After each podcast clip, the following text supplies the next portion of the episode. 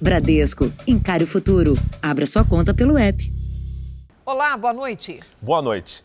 O retorno da fase vermelha preocupa mais uma vez o comércio no estado de São Paulo. A partir de sábado, os serviços não essenciais serão interrompidos por duas semanas. A Associação Comercial de São Paulo e a Confederação Nacional da Indústria são a favor de medidas para proteger a população mas cobram auxílio do governo para superar esse novo período de portas fechadas. A ideia era cuidar do visual na semana que vem, mas com o fechamento dos salões a partir de sábado, o Diego veio antes. De uma hora para outra as coisas mudam, né? A gente tenta se adaptar a isso, né? Sem faturamento nas próximas duas semanas, a dona diz que desta vez não tem uma reserva financeira, como no ano passado e teme que as restrições acabem sendo mantidas por mais tempo. A gente já vem retomando de, um, de uma situação que não estava boa e ter que parar novamente é algo muito complexo. Então agora é muito mais difícil a gente conseguir sobreviver a esse novo momento.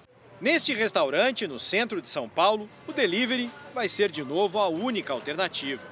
A preocupação é grande, porque o restaurante, como os outros, passou por isso lá nos primeiros meses da pandemia e não foi nada fácil. No período só com delivery, o faturamento caiu 70% e o dono diz que quase teve que fechar o negócio. É realmente pôr no papel, anotar centavos, ver se dá para continuar, se não dá para continuar. O Carlos sabe o quanto o momento é difícil. Ele perdeu o pai com Covid e concorda que restrições agora são necessárias. O presidente da Associação Comercial de São Paulo afirma que é preciso priorizar a saúde e, ao mesmo tempo, cobra um alívio financeiro para as empresas. Segundo a Confederação Nacional do Comércio, 75 mil lojas fecharam no país em 2020. Ou o governo ajuda agora as empresas através de, de ajudas eh, financeiras ou de postergação dos impostos. Se não fizer isto, mais empresas vão fechar e mais desemprego. Este é o forte impacto das restrições necessárias, mas se não vier com uma contrapartida, o impacto será devastador.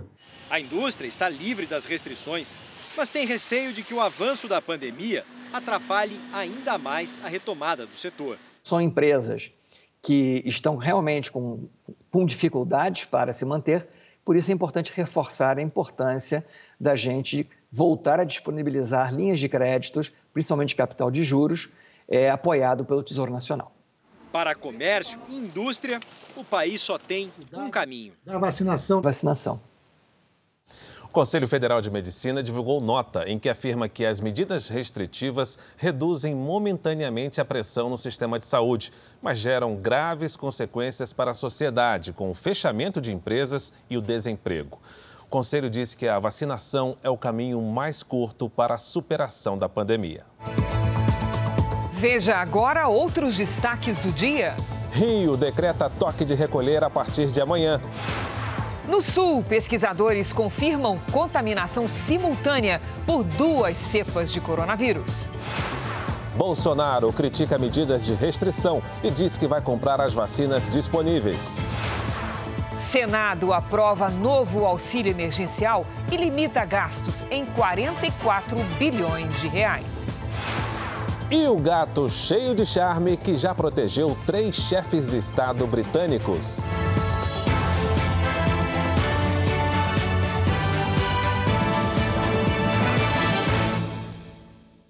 Oferecimento Bradesco. Encare o futuro. Abra sua conta pelo app.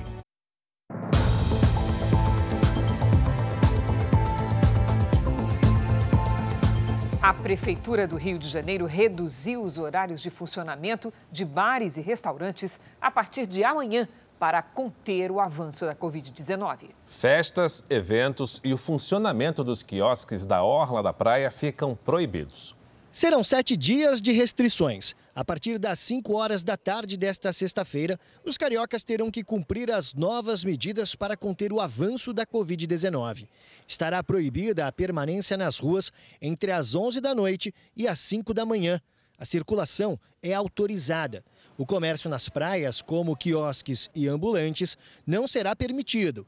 Festas e eventos também não.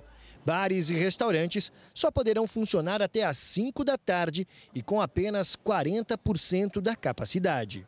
Mas quem depende do setor protestou. Primeiro, em frente à prefeitura. Pegou a gente todo mundo de surpresa. Infelizmente hoje a gente está vendendo num dia para pagar o dia seguinte. No fim da tarde, funcionários e comerciantes fecharam avenidas na zona oeste da cidade, pedindo mudanças das regras de restrição o trânsito parou. Essa rua é um tradicional ponto de encontro da Barra da Tijuca. São dezenas de bares e restaurantes que terão que se adequar às novas regras. E os clientes também. Quem for flagrado em aglomerações e sem máscara vai pagar multa de 542 reais. O alerta sobre a escassez de leitos no país, feito pela Fundação Oswaldo Cruz, e ainda o aumento da procura por atendimento nos postos de saúde foram determinantes para o anúncio das novas medidas. Se nós não tivermos uma colaboração muito firme e compromissada é, da parte da sociedade, considerando que a vacinação está mais lenta do que o desejado, nós poderemos ter não só o março mais triste, mas o abril mais triste também. Os hospitais públicos estão com 76% de ocupação. Em uma semana, a prefeitura espera diminuir as internações por Covid-19 e tentar evitar perdas, como a de Valquíria. A mãe dela esperou 10 dias por um leito de UTI. Morreu no dia da transferência. Eu implorava para o médico para poder internar ela. Não podia fazer nada. O Nordeste do país também enfrenta uma situação que beira o colapso. Em Natal, falta leito até mesmo para as grávidas. O Rio Grande do Norte ultrapassou hoje 170 mil casos de pessoas diagnosticadas com a Covid-19. Mais de 3.600 morreram com a doença. Nos hospitais, a situação é crítica. A taxa de ocupação das UTIs chega a 94,3%. 16 hospitais atingiram a capacidade máxima. 56 pacientes esperam por um leito na UTI. Nessa maternidade em Natal não há mais como receber gestantes. Mesmo quem não tem Covid não encontra vaga. Os bebês que nascem ficam no centro cirúrgico. O número de pacientes gestantes com Covid não para de aparecer, de crescer, de ser é, encaminhada aqui para a nossa maternidade e nós estamos com leito de UTI e da enfermaria com 100% de ocupação. Diante da alta ocupação de leitos, o governo do Rio Grande do Norte prepara um novo decreto aumentando as restrições de circulação. As medidas devem entrar em vigor a partir de segunda-feira. Segundo o governo, não será um bloqueio total. O horário de recolher, que hoje é das 10 horas da noite às 5 horas da manhã, será ampliado e também haverá mais restrições em relação ao funcionamento do comércio. A situação também é preocupante em outros estados do Nordeste. No Ceará, a taxa de ocupação dos leitos de UTI está em mais de 90% e a partir de amanhã passa a valer o bloqueio total em Fortaleza pelos próximos 14 dias. Só os serviços essenciais poderão funcionar. Na Bahia, o governo do estado alugou quatro contêineres refrigerados para colocar corpos de pacientes mortos pela Covid-19 em Salvador. E no estado de Pernambuco, 94% dos leitos de UTI estão ocupados. E a região sul do país é uma das que mais sofrem com o caos na saúde por causa do aumento de internações por Covid-19. O Rio Grande do Sul prorrogou o período de restrição máxima e Santa Catarina começou a transferir pacientes para outros estados. Em Chapecó, um grupo de pessoas ajoelhadas cercou o muro de um hospital em oração pelos parentes internados. Em Xaxim, um apelo nas redes sociais. Eu sou neto do seu João Maria Pereira. Ele precisa de um leito de UTI urgente. Apesar do pedido, Samara segue na luta por um leito para o avô. E o nosso desespero ele ainda continua. O meu avô ainda está à espera de um leito de UTI. Em duas regiões do estado, incluindo a Grande Florianópolis, não existem leitos vagos de UTI. Nas outras, a ocupação passa de 98%. Hoje, um avião do Corpo de Bombeiros fez o transporte de mais um paciente para o Espírito Santo. A expectativa é de que outras 16 pessoas em estado crítico também sejam transferidas para hospitais de Vitória. Aqui no Rio Grande do Sul, a situação crítica levou o governo a prorrogar a bandeira preta em todo o estado. E agora, sem data definida para acabar, desde terça-feira, os hospitais gaúchos estão com todas as vagas de UTI ocupadas. São recordes sucessivos de mortes. De ontem para hoje, foram 188. É o maior número desde o início da pandemia. A mãe de Denissa tinha 67 anos e não resistiu ao vírus. Eu não pude ver a minha mãe, eu não pude pegar na mão dela e dizer tudo que eu tinha vontade. Com dificuldade para suprir os atendimentos, profissionais de diferentes áreas da saúde estão sendo convocados. Essa fisioterapeuta, que foi chamada para atuar na linha de frente no combate à Covid-19, fez um desabafo. Colaborem para que a gente não tenha que fazer mais escolhas difíceis. Escolher entre quem fica no leito e quem fica na poltrona não é uma escolha fácil. Em meio ao colapso do sistema de saúde, pesquisadores brasileiros comprovaram, no Rio Grande do Sul, a infecção dupla da Covid-19. Dois pacientes com cerca de 30 anos foram infectados por duas variantes diferentes do coronavírus ao mesmo tempo. A gente uh, imaginava que a co-infecção não ia levar a sintomas mais graves, mas ela traz outro risco, que é o risco da é, recombinação de genomas. Né? Então, seria mais uma maneira do vírus evoluir rapidamente. O estado de São Paulo bateu recorde de internados por Covid-19. A ocupação dos leitos de UTI atingiu 77%. Além de todas as medidas da fase vermelha, o governo do estado anunciou a criação de novas vagas em hospital de campanha. O estado de São Paulo vive o aumento local dos casos de Covid e ainda recebe pacientes de outros lugares. Hoje são 62 do Amazonas e 29 do Pará em atendimento no estado, só para citar dois exemplos. Para atender a demanda crescente, o governo anunciou a criação de 500 novos leitos hospitalares nos próximos dias e estaremos anunciando para vocês nos próximos dias, um hospital que será uh, realizado aqui em São Paulo, uma unidade hospitalar inteira. Ali nós teremos mais 130 leitos, inclusive 30 leitos de unidade de terapia intensiva. O Instituto Emílio Ribas, referência no atendimento de doenças infecciosas na América Latina, mais uma vez tem todos os leitos ocupados. Por isso o reforço aí de todas as medidas da fase vermelha, de tudo que está se tentando para evitar que se isso não acontecer, em duas semanas a gente poderia é, ter o teto máximo de leitos é, do estado e, e da capital. O Emílio Ribas terá 10 novos leitos daqui a duas semanas. O estado tem taxas de ocupação de leitos de UTI que beiram os 80%, uma situação que tem se agravado nas duas últimas semanas. Os hospitais particulares também ampliaram as redes de atendimento. Pessoal fala, ah, tá com 90%. Não está com 90%, está com 190%. Você tem hospitais que tinham 8 TIs, estão com 16. Hospitais que trabalhavam com 10 leitos, dobrando para 20.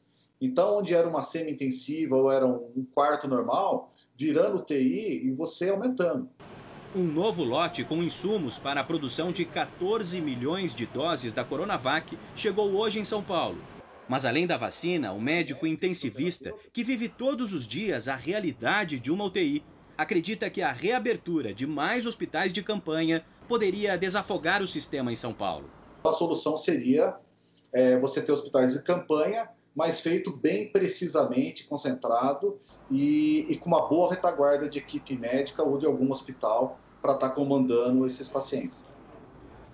A vacinação contra a Covid para idosos com 78 anos começou hoje no Rio de Janeiro e os músicos Paulinho da Viola e Caetano Veloso receberam a primeira dose.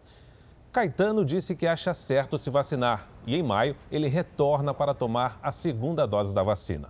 Paulinho da Viola tomou a vacina dentro do carro e fez um alerta após ser imunizado. Não deixe de se vacinar quando chegar a sua vez. A Prefeitura do Rio vacina idosos com 78 anos até amanhã. Vamos aos números de hoje da pandemia no Brasil. Segundo o Ministério da Saúde, o país tem mais de 10 milhões 793 mil casos da Covid-19. São quase 261 mil mortos. Foram 1.699 registros de mortes nas últimas 24 horas. Este é o segundo maior número de óbitos em um único dia desde o início da pandemia de coronavírus. Também entre ontem e hoje, 45 mil pessoas se recuperaram. No total, já são mais de 9 milhões 637 mil pacientes curados e 895 mil seguem em acompanhamento. A Organização Mundial de Saúde afirmou que os casos da Covid-19 aumentaram na Europa. Segundo a OMS, o aumento foi de 9% na última semana, interrompendo uma série de seis semanas consecutivas de queda. Pouco mais de um milhão de casos foram confirmados nos 53 países monitorados. A entidade acredita que a vacinação está dando resultado, mas precisa ser acelerada. Na Itália, o Ministério da Saúde decidiu vacinar com apenas uma dose pessoas que foram infectadas nos últimos seis meses. A intenção do governo é economizar doses.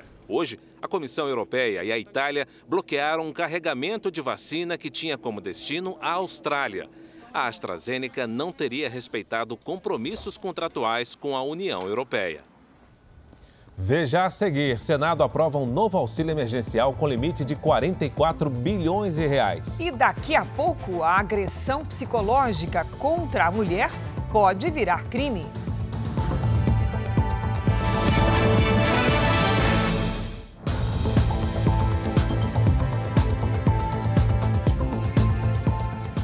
O presidente Jair Bolsonaro participou hoje de inauguração de rodovia em Goiás, que vai facilitar o escoamento de grãos para exportação. Sobre o avanço do coronavírus, ele disse que o governo se esforça para comprar todas as vacinas disponíveis. O terminal ferroviário de São Simão foi construído por uma empresa de alimentos em parceria com a concessionária que opera o trecho da ferrovia Norte-Sul. O presidente Jair Bolsonaro participou da inauguração. A obra custou mais de 80 milhões e poderá movimentar 5 milhões e meio de toneladas de grãos por ano. O trecho inaugurado da ferrovia vai de São Simão, em Goiás, a Estrela do Oeste, em São Paulo. São 172 quilômetros que vão ajudar a transportar a produção do Centro-Oeste e do Triângulo Mineiro até o Porto de Santos. Durante a inauguração, o presidente Jair Bolsonaro voltou a criticar as medidas de restrição impostas por prefeitos e governadores para combater o avanço da Covid-19. Nós temos que enfrentar os nossos problemas. Chega de frescura, de mimimi. Vamos ficar chorando até quando? Temos que enfrentar os problemas, respeitar, obviamente, os mais idosos, aqueles que têm doenças, comorbidades mas onde vai, onde vai parar o Brasil se nós pararmos? Mais cedo, em conversa com apoiadores em Uberlândia, Bolsonaro saiu em defesa dos tratamentos precoces e criticou aqueles que dizem que o governo não se esforça para comprar vacinas. Tem idiota que a gente vê nas redes sociais, na empresa, né? Vai comprar vacina, só for na, na casa da tua mãe. Não tem para vender no mundo. Alguns poucos governadores queriam o direito de comprar vacina. Eles compravam, quem ia pagar? Eu. A que preço? A que preço? Onde tiver vacina para comprar, nós vamos comprar. Porque o Pazuello assinou ontem contrato com a Pfizer. Que a Pfizer é cara. No final do dia, o presidente retornou a Brasília. O Senado aprovou a chamada PEC emergencial a proposta cria condições para que a União, os estados e os municípios reduzam despesas em tempos de crise. Trata-se de uma mudança na Constituição que abre caminho para a volta do auxílio emergencial sem descontrole de gastos. Mas não dá. A proposta foi aprovada com os votos de 62 senadores, 14 foram contra, o mesmo apoio da primeira votação. Que o Brasil possa vencer essa crise, que é uma crise aguda, e se reencontrar se Deus quiser, até o final do ano, com a trajetória de retomada econômica, geração de emprego, geração de renda. A PEC emergencial abre caminho para o governo aumentar os gastos sem descontrole das contas públicas e estabelece um limite de 44 bilhões de reais para pagar o auxílio emergencial a cerca de 40 milhões de pessoas. A expectativa é de que seja paga ainda este mês a primeira das quatro parcelas de 250 reais. No momento de mais embate na sessão, a oposição tentou retirar o limite para os gastos do auxílio emergencial.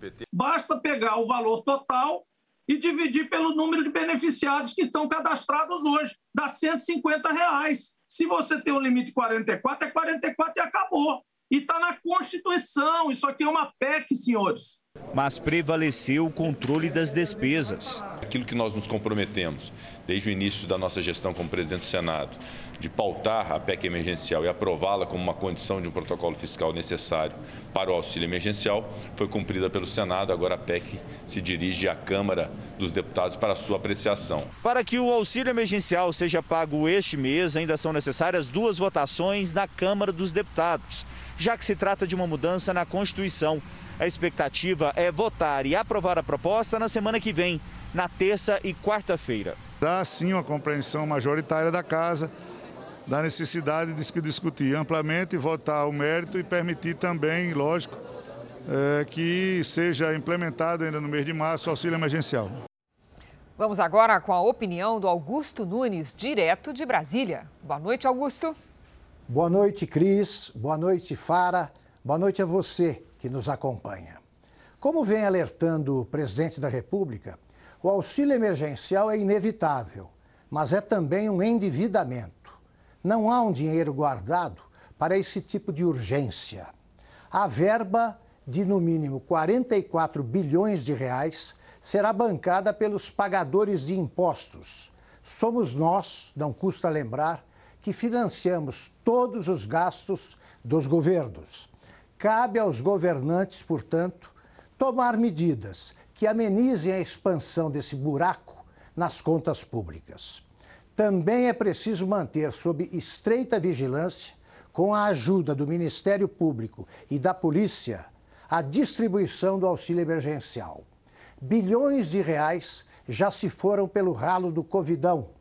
Nesta semana, um banco demitiu 50 funcionários por terem recebido ilegalmente o primeiro lote do Socorro Federal que acrescentaram aos salários pagos em dia.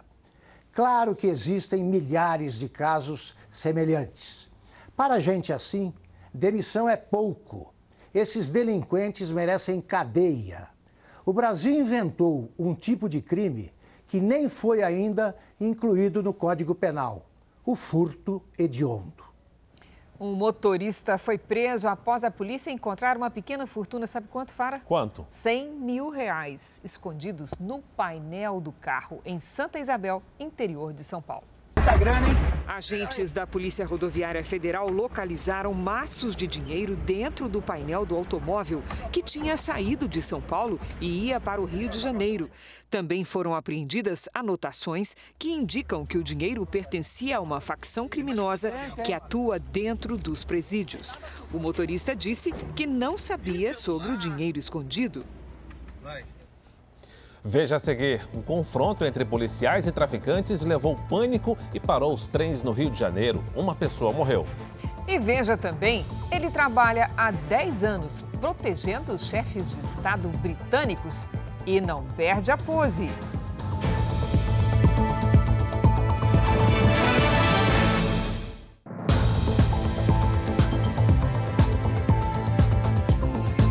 Uma mulher foi ferida com golpes de faca pelo marido na zona norte de São Paulo. A tentativa de feminicídio aconteceu na frente dos três filhos do casal. Os vizinhos ouviram gritos que vinham deste sobrado. A câmera registra a chegada da polícia, que vê uma das crianças na janela pedindo socorro. Agentes pulam o portão enquanto os outros forçam a entrada. Uma policial surge com um menino e tenta acalmá-lo. Depois, duas meninas aparecem e se juntam ao irmão. As crianças são afastadas dali, enquanto a mãe deles, ferida, é retirada.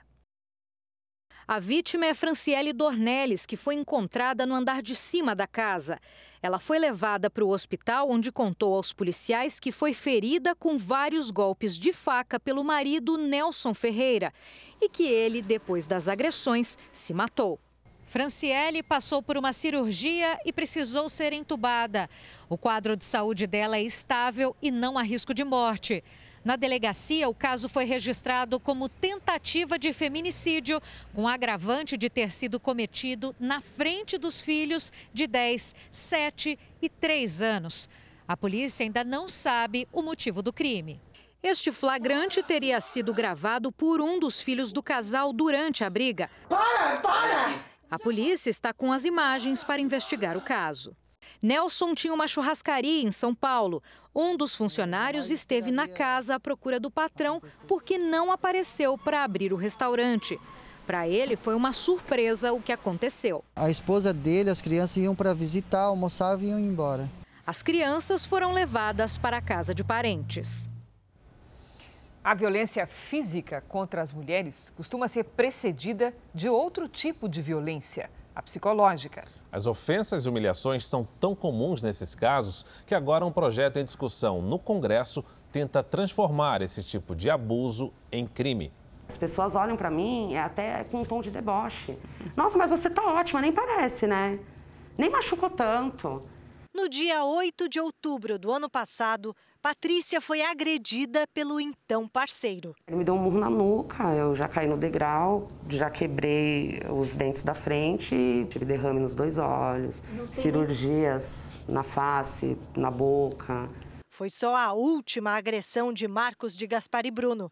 Ao longo de quatro anos, Patrícia sofreu violência física e psicológica. Ah, você vai pintar a unha de vermelho? Você vai passar rosa na unha? Que isso?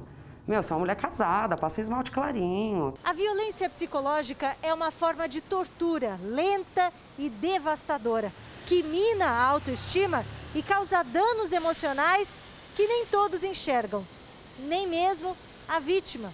E quando ela se dá conta, já está sofrendo outros tipos de violência doméstica.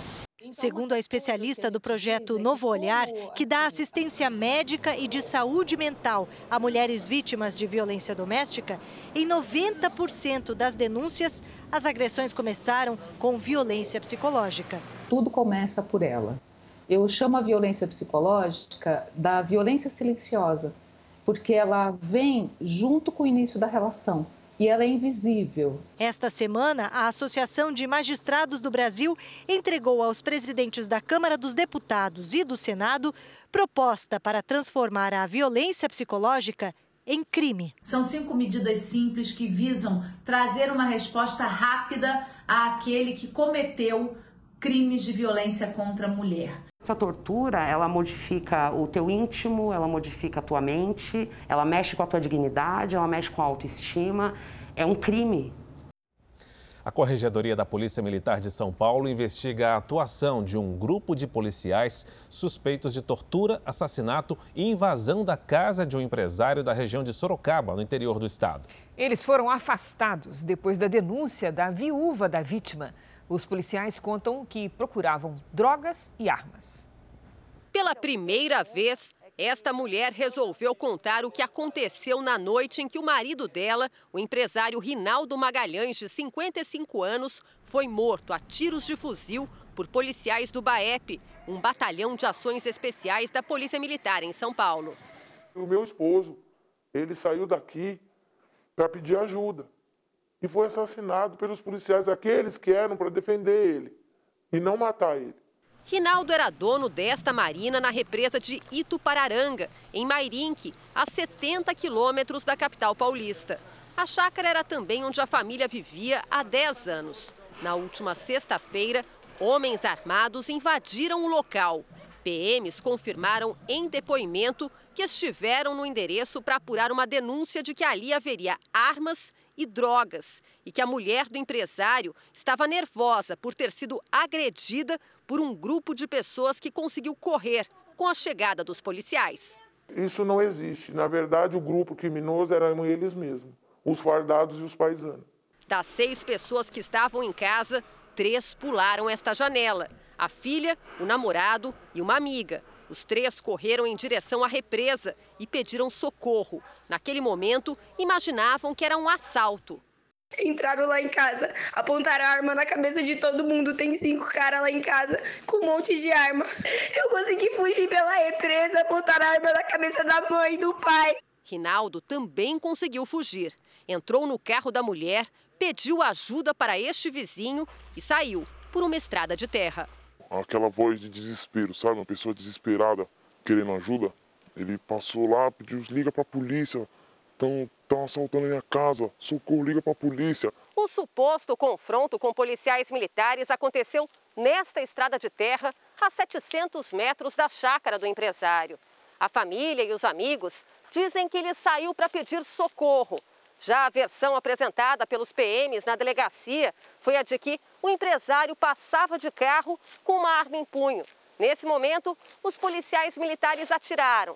Rinaldo teria então parado o veículo, descido do carro blindado e com uma pistola na mão atirado contra quatro PMs, três deles armados com fuzis. Se ele fosse um bandido, ele jamais ia procurar ajuda, jamais ia ligar para a polícia, jamais ia parar do lado de um carro da polícia para pedir ajuda, entende? E jamais ele ia parar. Ele está num carro blindado. Era só ele correr. A casa foi revirada em busca de drogas que não foram achadas. Debaixo do colchão, policiais militares disseram ter encontrado armas que seriam da dona de casa, guardadas com os enfeites de Natal. Ela foi levada para a delegacia no camburão da viatura, como criminosa, e resolveu procurar a corregedoria da Polícia Militar para que a morte do marido e as agressões que sofreu sejam investigadas. Eles gritaram, me apavoraram, me jogaram no chão e pisou em mim, chutou. Depois me levantaram. Quando eu me levantei, é difícil falar, eu estava com muito medo. Já entrou os guardas fardados. Puseram um saco preto na minha cabeça, que era da árvore de Natal, e me sufocaram até eu fazer xixi na roupa. A Secretaria da Segurança Pública informou que a Polícia Civil e a Corregedoria da Polícia Militar investigam o caso e que os policiais que participaram da ação foram afastados até a conclusão do inquérito. No Rio de Janeiro, uma enfermeira morreu depois de ter sido atingida na porta de casa durante um tiroteio entre policiais e traficantes. O confronto também parou o transporte ferroviário. Entrincheirados no trem. São passageiros em pânico que tentaram se proteger dos tiros.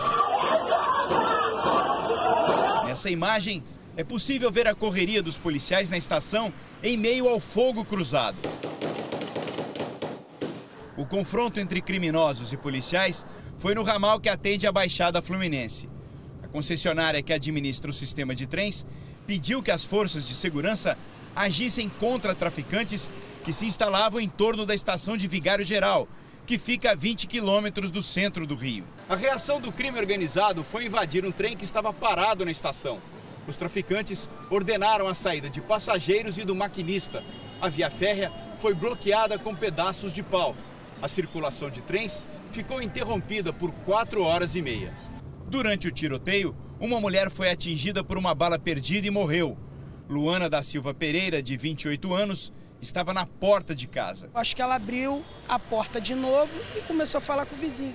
Foi na hora que eu escutei um tiro só. E nisso que eu escutei esse um tiro, foi na hora que eu abri a porta, ela já estava deitada já. A morte de mais um inocente revoltou a comunidade. Justiça! Justiça! A polícia chegou a dar tiros de bala de borracha. E lançou bombas de efeito moral contra os manifestantes. A Polícia Civil garante que o tiro que matou Luana partiu de traficantes. Só este ano, 19 pessoas foram atingidas por balas perdidas na região metropolitana do Rio.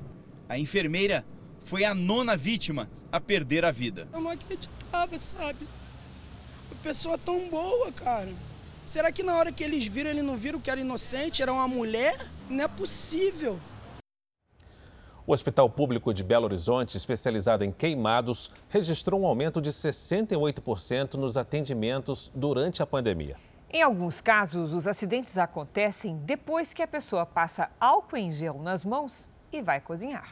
O ferimento no braço foi para salvar a mulher. Paulo correu para apagar o fogo que se alastrava pelo corpo da esposa Jéssica, de 28 anos. No caso de ligar o isqueiro, esse fogo do isqueiro já pulou na mão dela, no braço dela. Mas eu acho que ela não percebeu, porque é uma chama muito clara. E ela tentou apagar, acabou que passou para outro braço e pegou na camisola dela. Internada há quatro dias, Jéssica teve queimaduras de segundo grau em 17% do corpo. Olha essa situação que a minha cunhada se encontra. Foi um descuido na cozinha. Para esquentar um pouco de leite, a manicure passou o álcool em gel nas mãos e imediatamente acendeu o fogão sem esperar a evaporação do produto, que tem conteúdos inflamáveis na fórmula. As chamas subiram pelo braço e passaram para a roupa. Um incidente que serve de alerta neste período de pandemia. No hospital público, que é referência para queimados, os casos de acidentes com álcool em gel aumentaram 68% desde o início da pandemia. E a queimadura por álcool ela é de gravidade maior do que uma queimadura de, por água quente, uma escaldadura. Para evitar acidentes, é necessário observar as orientações de segurança que estão nos rótulos e não usar álcool em gel se for mexer no fogão você pode substituir uma substância que tem um risco por uma substância sem, sem qualquer risco, né, que é a água e sabão. O ministro da Saúde visitou hoje a cidade de Cascavel, no Paraná. O município está com os hospitais lotados por causa do aumento das internações por Covid-19. O ministro foi ver de perto o colapso na saúde enfrentado pela cidade no oeste paranaense. Cascavel tem uma das situações mais críticas do país, com 98% dos leitos de UTI ocupados. Em todo o estado, 811 pacientes esperam por leitos de terapia intensiva para a Covid-19. Todo dia na UBS, é todo dia nas UPA, o prefeito tem que morar lá dentro, garantindo que as pessoas cheguem na hora e se tratem na hora, se cuidem na hora. No hospital referência em Covid-19 na cidade, pacientes são atendidos em corredores e na recepção. Os Ministérios Públicos Federal e Estadual pediram na Justiça transferência de pacientes e criação de novos leitos com urgência. Segundo a Secretaria de Saúde do Paraná, a situação no estado chegou no limite por causa da circulação da variante brasileira do coronavírus, chamada de P1. E essa cepa variante P1 que mudou tudo nos últimos 45 dias. Então, estamos diante de muitas situações difíceis, dramáticas. Pazuello também visitou o centro de vacinação de Cascavel e liberou um lote extra de imunizantes para os moradores da cidade. O ministro disse que semanalmente serão enviadas remessas de vacinas a todos os municípios do país. A meta é estabilizar a produção das doses neste mês e vacinar toda a população do Brasil até dezembro deste ano. Toda semana nós vamos distribuir uma boa quantidade de vacina e isso vai sendo suprido de forma comum e conjunta para todos os municípios do país. Diante do agravamento dos casos de coronavírus, governadores enviaram uma nova carta ao presidente Jair Bolsonaro pedindo que o governo federal adote medidas para a aquisição de mais vacinas. E hoje o presidente da Anvisa explicou aos senadores detalhes sobre a liberação de imunizantes contra a Covid-19. A sessão teve a participação também de representantes do Ministério da Saúde. O diretor-presidente da Anvisa ressaltou a necessidade de critérios rígidos no processo de aprovação de qualquer imunizante e que a agência tem sido rápida nas análises de vacinas. Nove dias, dois protocolos. Por que isso foi possível? Porque a própria Anvisa se preparou para esse momento, criando as ferramentas regulatórias inéditas no Brasil e na América do Sul, a submissão contínua de documentos, para que pudéssemos, para e passo, ir tomando pé da situação e emitir o juízo de valor com o menor prazo possível. Durante a apresentação, os representantes do Ministério da Saúde disseram que entre as vacinas já negociadas e as que estão em tratativas, o Brasil deve ter até o final do ano 593 milhões de doses disponíveis, o que seria suficiente para imunizar toda a população brasileira com duas doses. A promulgação nesta quinta-feira pelo Senado da lei que libera 2 bilhões e meio de reais de crédito extraordinário para o Ministério da Saúde possibilita que o Brasil faça parte do consórcio da Organização Mundial da Saúde,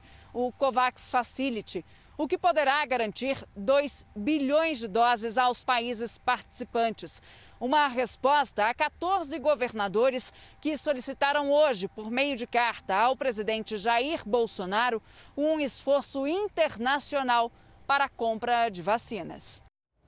Nós vamos ver agora como está o andamento da vacinação em todo o país.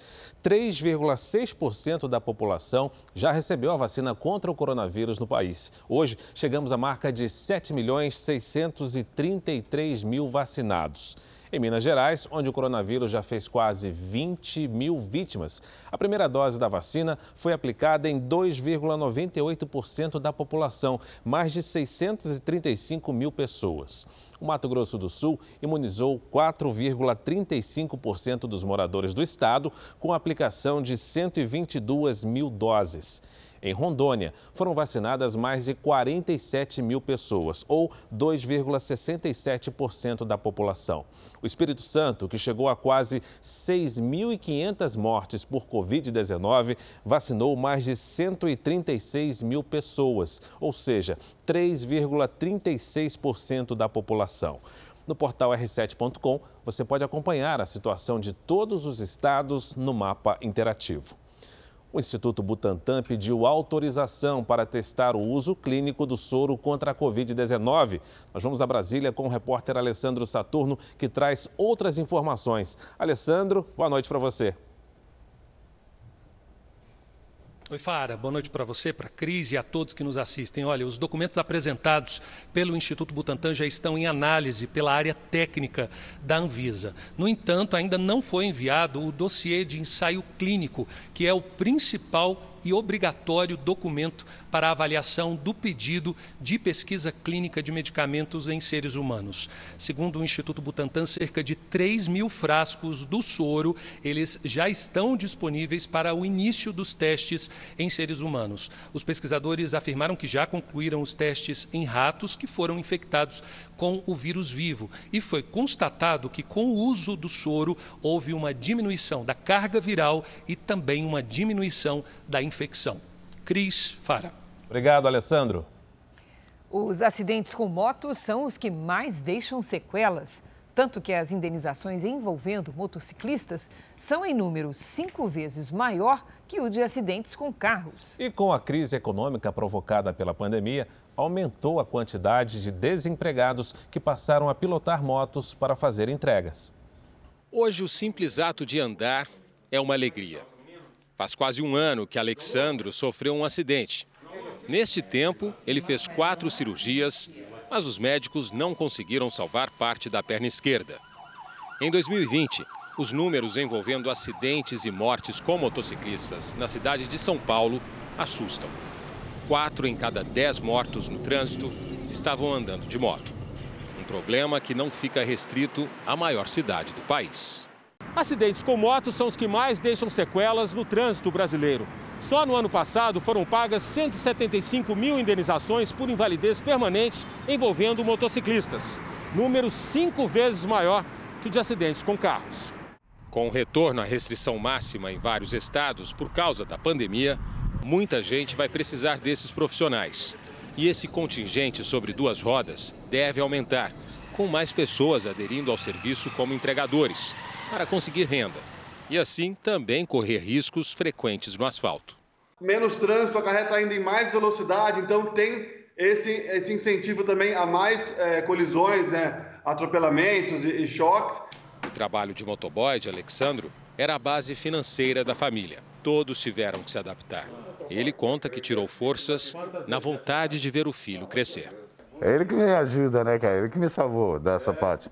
Porque graças a Deus eu não tive uma parte depressiva, não tive nada disso. Um símbolo do Pantanal invadiu as cidades de Mato Grosso do Sul e assustou moradores. Mas os pesquisadores sabem da importância de preservar a natureza. E por isso são capazes de rodar mais de 300 quilômetros para salvar um ninho cheio de ovos. Na cidade de Corumbá, um jacaré foi capturado pelos bombeiros na varanda de uma casa. O animal estava bastante agitado e tinha um anzol de pesca preso ao corpo. Os bombeiros conseguiram conter o bicho e o devolveram ao rio. Em Três Lagoas, na outra ponta do estado, um jacaré também apareceu em uma das lagoas que dá nome à cidade perto do réptil um ninho com 40 ovos. Com a autorização do Ibama, o animal adulto foi recolhido e levado seguro para uma área de reserva, longe da cidade. Já os ovos receberam marcações e viajaram cerca de 350 quilômetros até a capital Campo Grande. Os ovos de jacaré foram trazidos aqui para esta universidade e passaram a ser monitorados por biólogos e veterinários. A sala toda foi adaptada na temperatura e umidade adequadas para que nada interrompa o processo de desenvolvimento dos ovos. A expectativa é de que os jacarezinhos nasçam dentro de 30 dias. Os filhotes ainda serão acompanhados por dois anos antes de retornarem à natureza. Agora veja que surpreendente. Sete das dez cidades brasileiras que mais emitem gases do efeito estufa ficam na Amazônia. A principal causa é o desmatamento por queimadas. Essa é a primeira vez que um estudo desse tipo é feito no país. Os pesquisadores analisaram a emissão de gases do efeito estufa de todos os municípios do país. O estudo calculou dados num período de 18 anos e constatou que as 10 cidades brasileiras que mais poluem emitem juntas cerca de 170 milhões de toneladas de gás carbônico. Isso é maior que a quantidade produzida por países como Bélgica e Peru. A pesquisa feita pela primeira vez no Brasil apontou que as sete cidades que mais poluem ficam aqui na Amazônia. Segundo o Observatório do Clima, o desmatamento é a principal fonte de emissão de gases na atmosfera. Em seguida vem a agropecuária, depois a produção de energia e, por fim, a má destinação do lixo. A cidade de São Félix do Xingu, no Pará, foi a campeã de emissão. Foram quase 30 milhões de toneladas de gás carbônico em apenas um ano, 85% devido ao desmatamento. O município tem o maior rebanho do país, o que contribui para a poluição. São Félix do Xingu sozinha emite mais CO2 do que o Uruguai, Chile, Noruega, Costa Rica e Panamá. Se fôssemos analisar somente a poluição provocada pelas indústrias e fornecimento de energia, São Paulo estaria em primeiro lugar. Já o Rio de Janeiro lidera os municípios que mais poluem a atmosfera por causa da má destinação dos resíduos. Enquanto o Brasil não se dá conta é, que a sua principal contribuição para a mitigação das mudanças climáticas globais está né, tá relacionada a, a governança de suas florestas, né, o melhor uso do solo da agropecuária, a gente não vai conseguir dar a nossa contribuição né, e a gente vai sentir as consequências disso. A Secretaria de Meio Ambiente do Pará informou que atua para reduzir a emissão de gases do efeito estufa e que tem como meta diminuir para zero a emissão até 2036. Apenas nestes primeiros dias do mês, a cidade de Florianópolis já acumula quase toda a chuva esperada para março. Vamos saber se esses temporais avançam pelo restante do país? Está conosco a Lidiane Sayuri. Boa noite, Lid. Oi, Cris. Boa noite para você, para o Fara, para você aí do outro lado também. A chuva vem com tudo para o Sudeste. Nesta sexta-feira, chove em boa parte do centro-sul do Brasil. Uma frente fria atrai a umidade da Amazônia e forma nuvens carregadas do Rio Grande do Sul até São Paulo. A tempestade será pesada em Mato Grosso do Sul e no sudoeste de Mato Grosso. Os temporais vêm acompanhados de raios, ventania e até granizo. O risco de alagamentos e deslizamentos aumenta ainda mais nas áreas de encosta.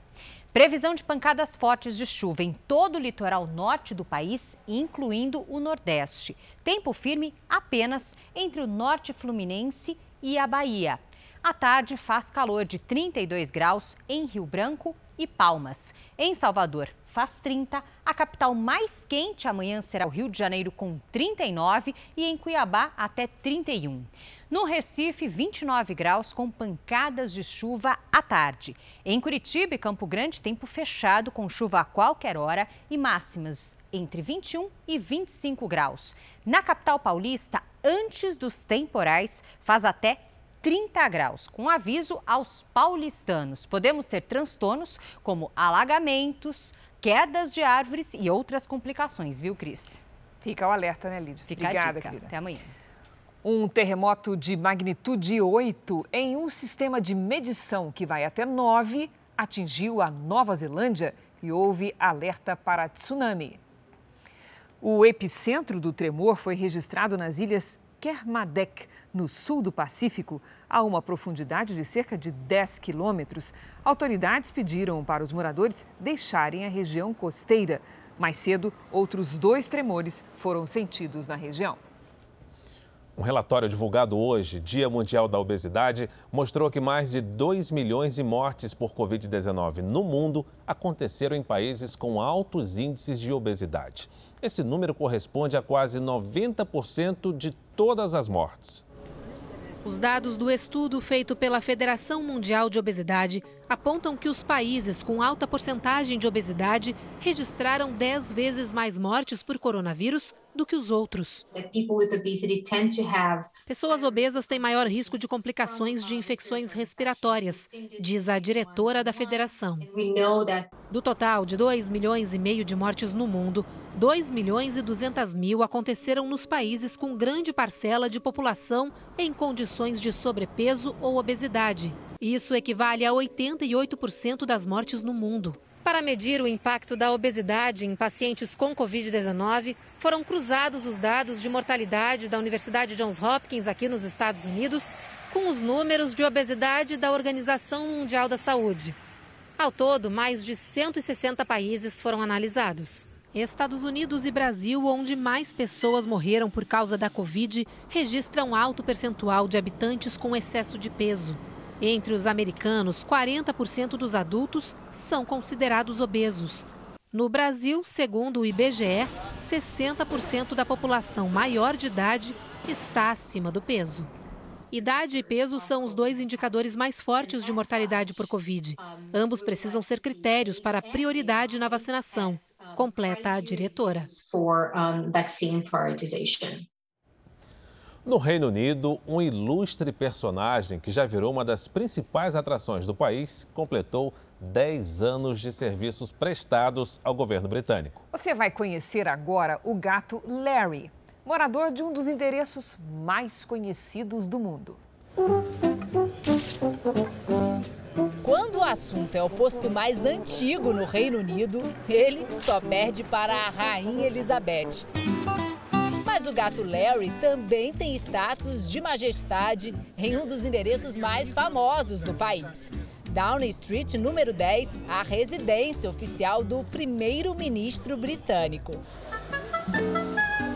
O felino, que estava em um abrigo, foi convocado para uma missão pouco glamurosa: matar ratos. Mas logo ganhou fama e já dividiu a atenção dos jornalistas com grandes nomes como o ex-presidente americano Barack Obama e o rei Felipe VI da Espanha. Além de se exibir para as câmeras, na sombrinha, é claro, Larry cumpre bem a função de manter a mobília histórica do endereço nobre longe dos roedores. O gato mais famoso do Reino Unido completou 14 anos em fevereiro. Há 10 ele trabalha em Downing Street. Agora é companheiro de casa do primeiro-ministro britânico Boris Johnson mas já dividiu o endereço com outros chefes de governo, como David Cameron e Theresa May. E o gato tem moral. É só esperar na porta para que ela seja aberta pelo segurança. Acompanhou de perto os bastidores da saída do Reino Unido da União Europeia, o avanço da pandemia de Covid-19 em um dos países mais afetados da Europa. Agora, imagina se esse gato falasse. Larry celebridade, Fara. exatamente. O Jornal da Record termina aqui. A edição de hoje na íntegra e também a nossa versão em podcast estão no Play Plus e em todas as nossas plataformas digitais. E à meia-noite e meia tem mais Jornal da Record. Você fica agora com a novela Gênesis. E a gente se vê amanhã. Até lá. Boa noite para você e até amanhã.